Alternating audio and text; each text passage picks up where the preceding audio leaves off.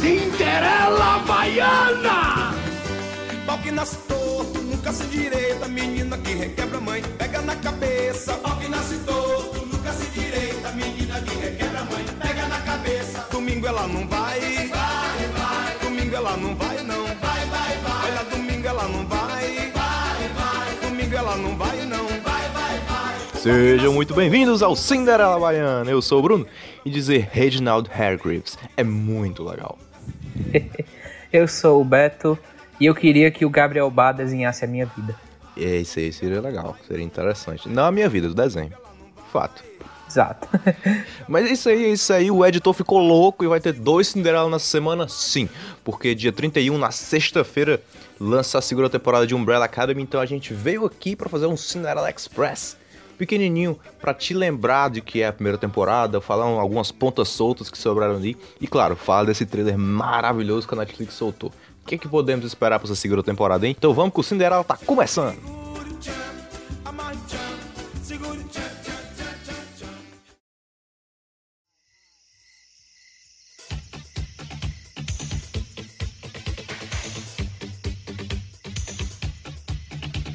Então vamos lá. Primeiro vamos esclarecer uma coisa. É óbvio que este podcast tem spoilers da primeira temporada de Umbrella Academy.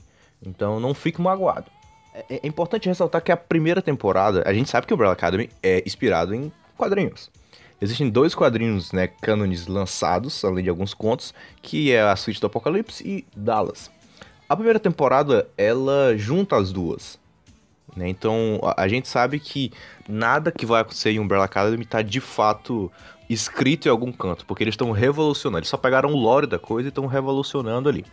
Então, se você não leu os quadrinhos, a gente vai comentar alguns fatos dele, mas ah, não vamos spoiler pra caralho o que acontece no final, no final de cada um.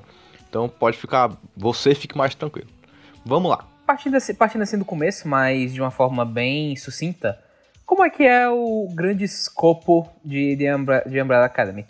Nós temos 45 bebês que surgiram literalmente do, do nada. A mulher simplesmente ficou grávida naquele minuto e deu à luz no, outro- no outro minuto. E temos esse bilionário excêntrico, que é o Sir Reginald Hargreaves, que ele adota todos esse, todas essas crianças especiais que ele pôde.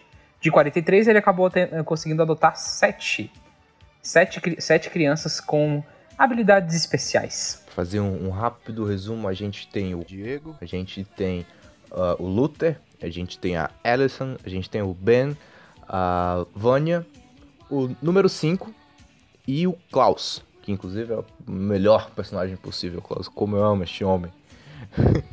Mas aí ele fica com esse, com esse. Ele adota essas sete crianças e descobre que essas sete crianças possuem habilidades especiais. Cada um possui um poder diferente. Todas elas, menos a Vânia, que é a personagem da Ellen Page. Aí nesse momento você deve estar pensando, ai meu Deus do céu, isso eu já vi esse filme antes, é o X-Men, esse cara é o Professor Xavier. Ele tá longe de ser o Professor Xavier. Primeiro que ele é, que ele é muito babaca pra ser o Professor Xavier. É uma ofensa ao professor Xavier, coitado. Ele, cada um tem, cada um tem o seu poder, espe- seu poder especial. O número um, que é o personagem do Luther, ele é super forte. E ele, e ele também é metade macaco.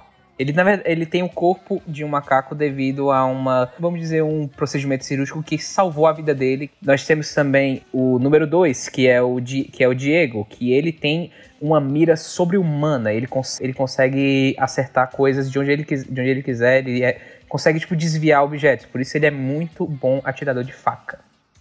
A gente tem a número 3, que é a Alison, que ela literalmente pode, pode obrigar você a fazer qualquer coisa. Porque ela escuta um rumor que você fez tal coisa e você faz.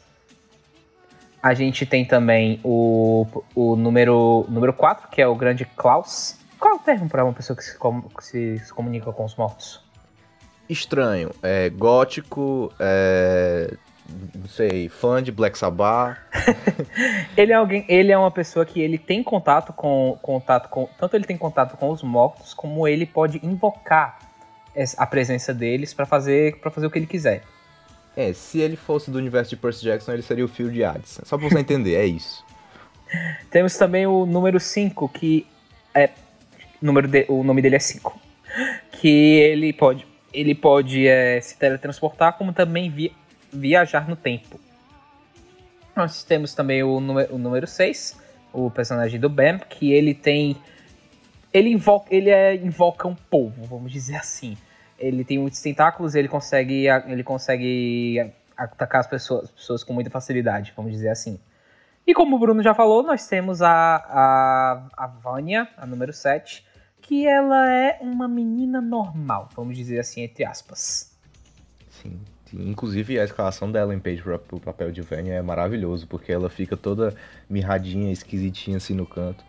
Você não dá nada por ela, mas ela se torna um personagem muito importante. Exato. É tipo assim, é óbvio que os sete atores não tem nenhum, não tem nenhum grande, grande nome fora a Ellen Page.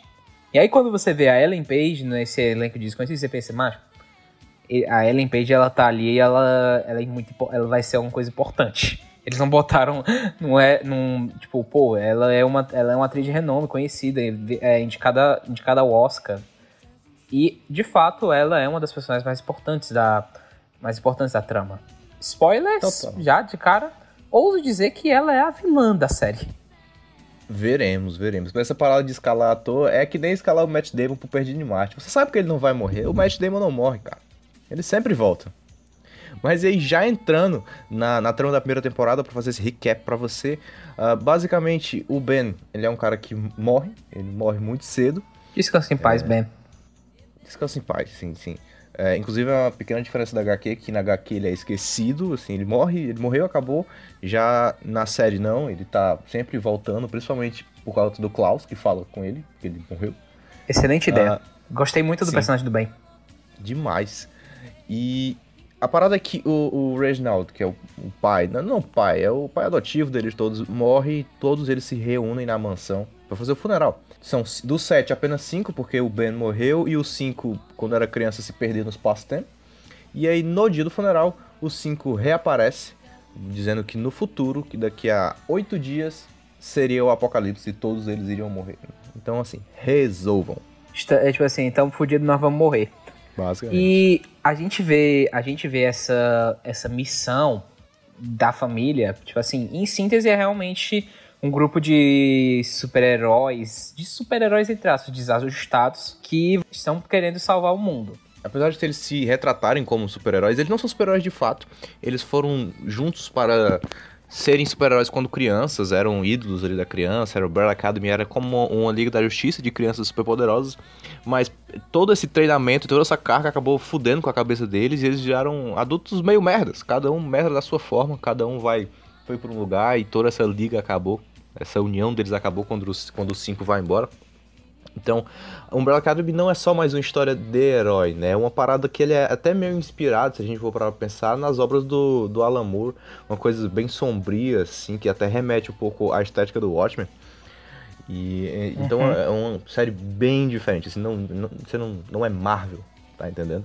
A parada é o seguinte, o 5, que estava no futuro, viveu 40 anos nesse futuro, viu todos os irmãos dele mortos, e o, na mão do Luther, ele encontrou um olho que ele acha que é a chave para descobrir o que foi que causou esse Um olho de vidro. Um olho de vidro, exatamente.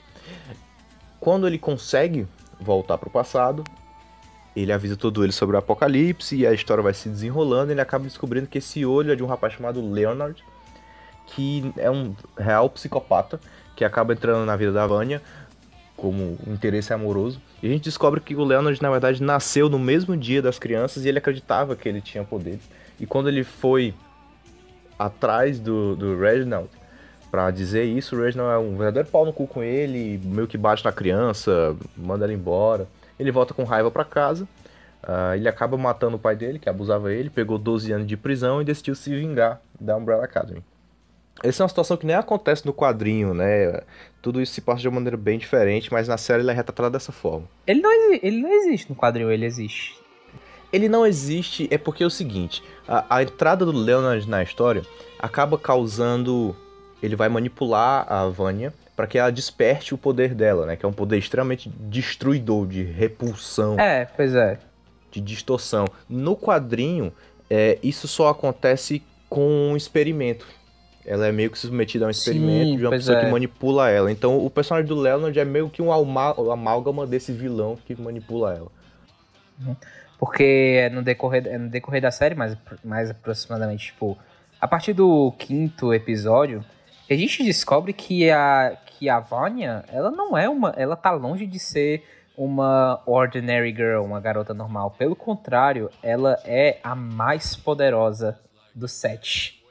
Ela era tão poderosa que nem o Reginald tinha conseguia ter controle do poder dela. O poder da Vanya basicamente é um poder de repulsão e distorção de realidade. Ela descobre que o poder dela funciona com base no som. Afinal, a música para ela é um fator muito importante. Ela toca violino, ela é uma violinista. Inclusive, toda a série, toda a trama dela é baseada numa orquestra, num show que ela vai fazer. É, então, ela consegue ativar esse poder com base focando em um som. E aí, quando ela foca em um som só, ela involuntariamente distorce a realidade. É um poder meio de repulsão. Então, é mais ou menos assim que funciona o poder dela. E toda essa manipulação que o Leonard faz com ela acaba despertando esse poder que ela tinha. E a gente descobre que o Reginald sabia que ela tinha esse poder, mas ele faz com que a Allison, que é a, a The Rumors, né, que é essa personagem que o Beto falou, que consegue te convencer a fazer qualquer coisa, convence, a, usa o poder para que a, a Vanya não descubra que ela tem poderes, porque é um poder muito forte e ninguém poderia controlar, então era melhor que ela não tivesse. E aí o que que acontece? a, a Vânia, sabendo de tudo isso, sabendo que mentiram para ela praticamente a vida toda, ela, como ela era, uma, era a única que não tinha poderes, ela sempre foi tratada como uma outsider, como uma pessoa meio que de fora. Tipo, ah, é aquela situação. O, o Reginald, ela sempre falava, ah, quando é que eu vou poder brincar com o pessoal e tal? E ela fala, me desculpa, número 7, a gente já falou isso. É, aparentemente você não tem nada de especial. Sim. Assim, é, é, bem babaca. E você, você, você entende a raiva, você entende o rage, sabe? Com certeza. Inclusive é um fator importante porque ela sempre foi deixada de lado e ela acaba escrevendo um livro sobre a vida dela na Umbrella Academy sem ter poderes. E é um livro que foi o que acabou que distorceu toda a equipe, porque ela conta os podres da equipe e tudo mais. Então é, é um fator muito importante para a história que fez com que muitos dos. Com que quase todos, praticamente, os irmãos tiveram meio que uma repulsa, um pé, um pé atrás, porque contou muitos dos, segre, dos segredos dele. Eles foram vistos como, uma, como umas pessoas, vamos dizer assim. E acaba que, quando a Fran desperta o poder, ela acaba despertando a forma de White Violin, que é uma forma branca, né? No quadrinho ela fica completamente branca com uns traços, umas linhas de violino. Uh, na série, a, a Ellen Page só continua branca mesmo e ganha uhum. as olheiras bem forte. E ela perde o controle. Né? Na HQ, ela de fato se, meio que se torna o que seria um vilão. Na série, ela completamente perde o controle, a noção do que ela tá fazendo. E ela começa a, a destruir a casa inteira. Ela até mata o Pogo, que é o macaco, que é o, o mordomo da casa. Macaco mordomo. Pô, coitadinho, velho, nada a ver o Pogo. Uh, e ele acaba vai enfrentar cada um dos irmãos. Isso no final da primeira temporada. Alison atira no ouvido dela, fazendo com que ela se desconcentre e perca a força. Mas nesse ato de perder a força, ela acaba se descontrolando e uma parte do poder dela simplesmente papoca a lua. É isso, meus amigos. Ela papoca a lua e aí os, fragmentos da lua caem na Terra, ocasionando o apocalipse que eles estavam tentando evitar desde o início. Para escapar disso e ninguém morrer, o 5, que viaja no tempo, junta todo mundo e volta pro passado. Hold on! It's gonna get messy. Ficou uma bagunça. E, e, é bizarro, porque na hora que eles vão voltar no tempo, várias coisas acontecem no finalzinho da primeira temporada. Primeiro que eles aparecem como crianças, depois voltam para ser adultos normal. O Ben, que tá morto, aparece no ciclo como se ele tivesse vivo de fato. Várias coisas acontecem ali e aí a gente fica para onde que eles foram. Inclusive, vale ressaltar que cliffhanger maldito eu assisti a, eu assisti a série no início, de, início desse ano e eu fiquei, puta que pariu, mas quando é que vai ser a segunda temporada? Porque literalmente acaba a série com eles voltando no tempo. E não e pronto, o mundo acabou. Sim, porque para você entender como é diferente da HQ, uh, ah, e como o Beto já comentou, fidelidade não é a mesma coisa. Que, que falta de fidelidade não é falta de qualidade, porque a série é muito boa, mesmo não sendo igual ao quadrinho. Uh, na realidade, na HQ, essa volta no tempo acontece em circunstâncias muito diferentes. Muito diferentes.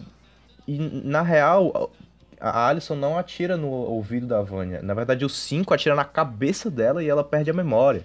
Então ela vira meio que uma vilã meio desorientada com a situação. É uma situação bem diferente, bem complicada. Então toda essa diferença da, do plot da série com a HQ faz com que a gente simplesmente não saiba o que vai acontecer, mesmo tendo uma obra que tenha sido inspirada ali. Uma grande diferença é da retratação da personagem da Vânia da série pra HQ é que assim, nos dois casos ela é a vilã. Só que na, na HQ, tipo assim, na série, ela é a vilã e os irmãos dela, tipo, eles não tratam ela como uma vilã. Tipo assim, eles estão querendo deter ela, mas porque eles querem proteger ela, porque eles querem, tipo, eles querem salvar o mundo e da mesma forma salvar ela. E na HQ, tipo, os irmãos eles estão meio que cagando pra ela. Tipo, eles mesmo. Tipo, acho que é os cinco, o, o Diego, que na HQ, na HQ eles meio que tem um lance amoroso, que é completamente descartado na, descartado na série. Eles chegam pra ela e falam, tipo, antes dele, dele dar o tiro, dar o tiro nela, ele fala, tipo, ah, eu nunca gostei de você. É. Não, na HQ é uma parada bem distante um do outro. No, na série eles têm um sentimento de família, toda um, uma questão ali, vamos ficar junto. É aqui não, é cada um por si, foda-se. Na série tem, a gente não, a gente não comentou, mas que faz parte da trama muito a questão do envolvimento de dois personagens que são o Hazel e a, o Hazel e a Chacha, que são agentes da agentes da comissão. A comissão basicamente, ela é uma polícia temporal, vamos colocar assim. Ele é um grupo extratemporal que, que quer evitar que a história de alguma forma seja modificada. Então o 5, ele é um grande problema para eles. Porque ele viaja no tempo. Quando o 5 é criança e ele volta no tempo, na série isso não é dito, mas na HQ o 5 tem o DNA modificado para ter o DNA de todos tipo, os maiores assassinos do mundo. Então, o 5 é um cara extremamente habilidoso na arte de matar pessoas. O que acontece é que ele volta no tempo e para a comissão manter o controle do 5, ela, ela contrata ele. E faz com que ele faça serviços para eles, né? Para a comissão, paga ele e tudo mais. No momento em que o 5 está em 63 e ele vai fazer o assassinato do presidente Kennedy, ele descobre como ele pode voltar para o seu tempo, porque ele estava perdido no tempo. E aí ele não cumpre o assassinato. E aí ele não cumprindo o assassinato, na linha temporal dele, o Kennedy não morreu. O que faz com que a comissão vá atrás dele para tentar fazer com que ele recupere, que ele faça o, o, o que ele deveria ter feito. Então a, a comissão é como se fosse uma polícia, uma polícia temporal para tentar consertar essa parada. O fato do 5 ter ido para o futuro e ter visto que um apocalipse acontecer, aí ele volta para tentar avisar pra galera, a comissão quer que o apocalipse aconteça, porque eles não querem que mexa no fluxo temporal. São, basic, são basicamente assim pessoas que querem, querem estabelecer a ordem no tempo. Independente de mortes e tudo, eles só, só se importam com o fluxo do tempo. O que não, não tá errado, só é um modo diferente de ver, né? Sim. Talvez eles pensem que mexer no fluxo do tempo pode gerar um caos muito maior do que o apocalipse em uma linha do tempo específico. Exato. E a, é, a, a, comissão, na, na série, ela tem muito mais foco do que, do que na HQ. Na HQ, ela meio que só, só tá por lá. Ela é muito dita pelas coisas que a, o 5 na HQ, ele fala muito sobre. Na, na, na série, a gente vê ele vivendo isso.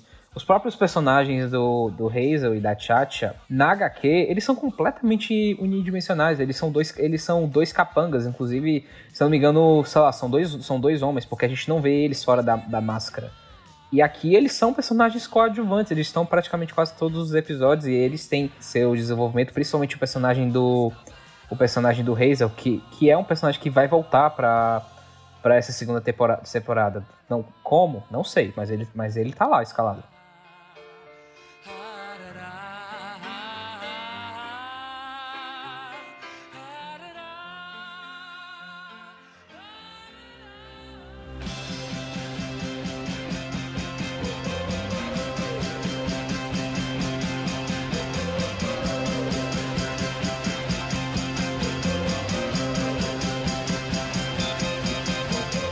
Aqui que nós vamos entrar no trailer.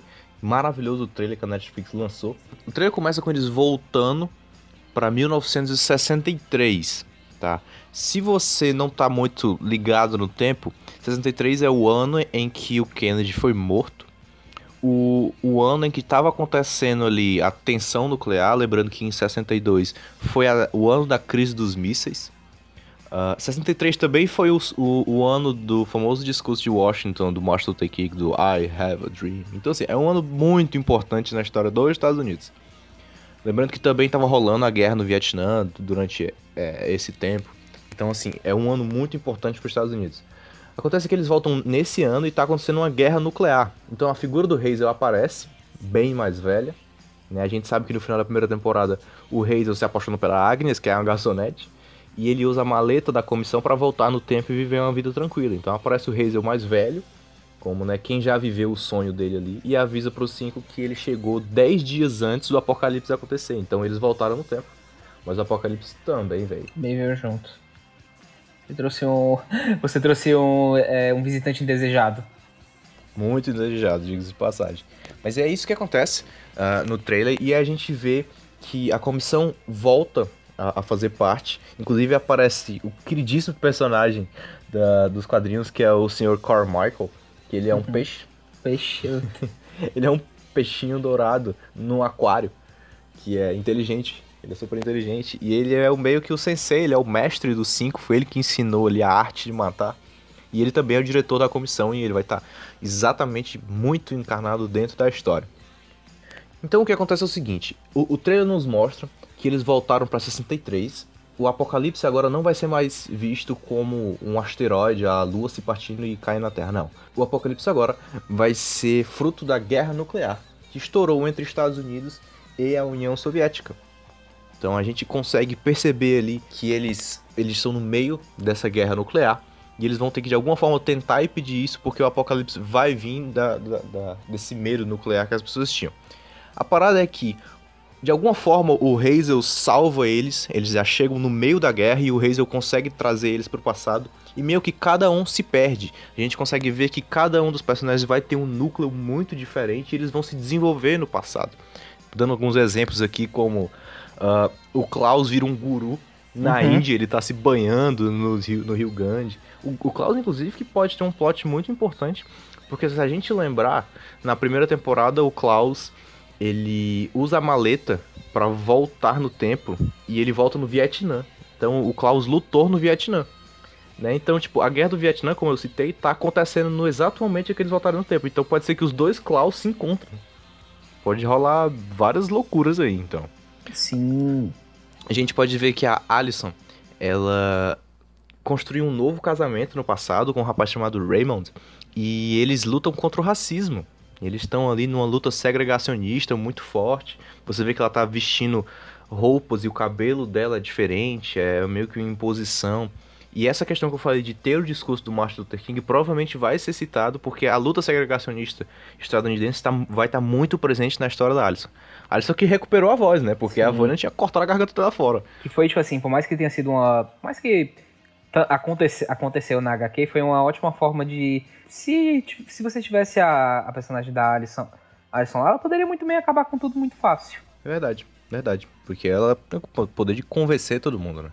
O Luther, a gente pode ver que ele é um lutador clandestino agora. Eu não sei exatamente se é clandestino, mas ele parece, estar numa luta parece. clandestina ali na cena. Na cena. É, inclusive, me lembrou particularmente uma cena uh, que o Wolverine aparece uh -huh. nos primeiros, no primeiro filme do X-Men. No primeiro filme. Sim. O, o que me me lembrou de novo agora que a primeira HQ do X-Men foi em 63 também. Se eu não estou enganado, foi em 63, então pode ser que tenha alguma referência. Afinal, o Umbrella Academy tem muito de X-Men mesmo, então uhum. talvez tenha alguma brincadeira nesse sentido. O Diego tá doido, a gente vê ele no hospital psiquiátrico fugindo com, com outra paciente ali, então ele vai ser um. Ele, ele tá, inclusive o visual dele agora tá mais parecido com o visual da HQ, um cabelo longo, barba grande, assim. Então ele tá meio pirado, ele já não é muito normal. Agora ele tá 100% pirado. Uhum. E a, a nossa Vânia tá de boa, né? A Vânia, nessa continuação na HQ, ela, como a gente falou, ela perde a memória, ela passa a HQ quase toda hospitalizada, fica fora de ação, só tentando entender o que tá acontecendo, quem é ela, o que é aquilo tudo. Aqui não, aqui ela tá de boa, ela consegue se recuperar da fase White Violin, não sei se ela vai conseguir controlar o poder, mas ela tá mais inteira do que a gente imaginou que ela estaria. Então a parada vai ser o seguinte: será que a morte do Kennedy vai ter que ser executada agora? Será que de alguma forma o 5 vai ter que matar o Kennedy para que o, o, o, ciclo temporal se feche, a comissão para de seguir ele e não haja o apocalipse, são muitas brechas que esse trailer deixou pra gente. Muitas brechas que a gente vai descobrir sexta-feira. Sim. E só para fechar aqui a análise de trailer, uh, no finalzinho aparece eles se encontrando com o Reginald. Né? Uh, uhum. É importante a gente citar aqui na HQ o Reginald é um ET. Né? Isso é até meio citado né? na, na série, assim, meio que passa de relance, ele com as Sim. naves, assim. Ele é um ET que fugiu de um, de um planeta que estava à beira da extinção, ele fugiu momentos antes, então talvez ele se compadeça com essa história. O que me faz pensar que eles, adultos, encontraram o Reginald para tentar entender e combater essa situação antes que o Reginald adotasse eles. Então, será que é um tipo um ciclo de adoção? Eles vão falar com o Reginald para que o Reginald saiba da situação que vai acontecer e aí então adote as crianças no futuro? Entendeu? Me parece muito um, um, ciclo do que vai acontecer. É possível. É, também pode ser, tipo, sei lá, uma forma deles de pedir ajuda, porque o, o Reginald, ele sempre foi meio que um cara que sempre teve meio que por dentro da por dentro de tudo. Ele meio que já sabia tudo que estava que tava para acontecer. É, é justamente interessante porque como na, como na primeira vez na primeira vez que, que eu vi a série eu fui ler HQ, eu via muita, via muita coisa diferente e algumas coisas fora de ordem. Eu fico imaginando como é que eles vão fazer para nessa, sabe?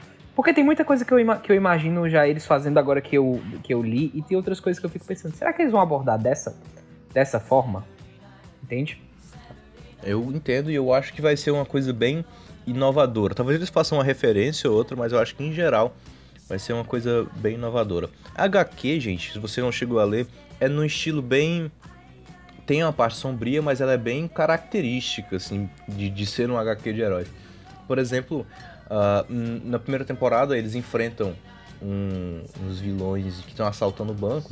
No quadrinho, na verdade, não é assalto ao banco, é a Torre Eiffel, que é um foguete de um cientista robô megalomaníaco. Então, tipo assim, é uma coisa bem quadrinho. Difícil de, difícil de adaptar, vamos dizer assim. Dificílimo, dificílimo. Então é mais ou menos isso. Fica aí as nossas expectativas para a segunda temporada, que já está no dia 31, na sua sexta-feira. É, claro que vamos trazer um cast aqui para falar do que vai ser a segunda temporada, mas a expectativa tá lá em cima e os trailers ajudaram bastante. Ajudaram bastante, estou muito ansioso. A The Umbrella Academy foi uma série que eu maratonei e que me, diver, me diverti bastante. Ela. Eu tô sentindo que. Eu tô sentindo. Eu tô sentindo uma presença de uma legião de fãs. Até por, por conta da. Porque é uma série que.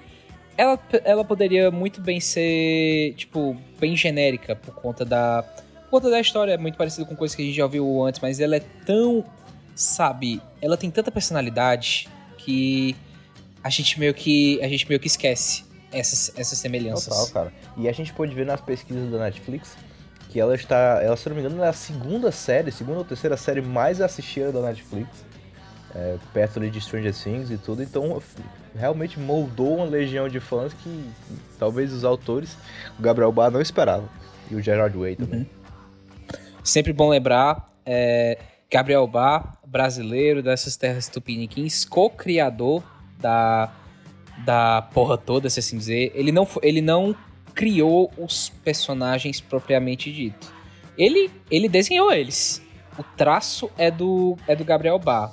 A história é do Gerald Way. Assim, eles fazem e eles fazem um negócio com, com muito carinho, tipo o Gabriel, o Gabriel Bar e o Gerard Way, eles estão na, eles na produção, eles não são showrunners, eles não escrevem roteiro, mas eles estão por trás, eles estão sempre divulgando as coisas, eles é um projeto que eles estão que eles se preocupam bastante. Eu não acredito que eles estariam o que está acontecendo não sairia por supervisão deles, sem a supervisão deles e, e tal. É, é isso, fico, fico, fico ansioso de fato e tanto indico para vocês é, verem a série como lerem as HQs. Então é isso aí. Para fechar, sigam a gente lá no Instagram, notícia de Umbrella Academy lá toda hora. Vamos fazer umas brincadeiras nessa semana de estreia aí. Arroba Cinderela Baiana, Baiana com dois N's, que era o que tinha disponível. E é isso aí. Até a próxima. Falou!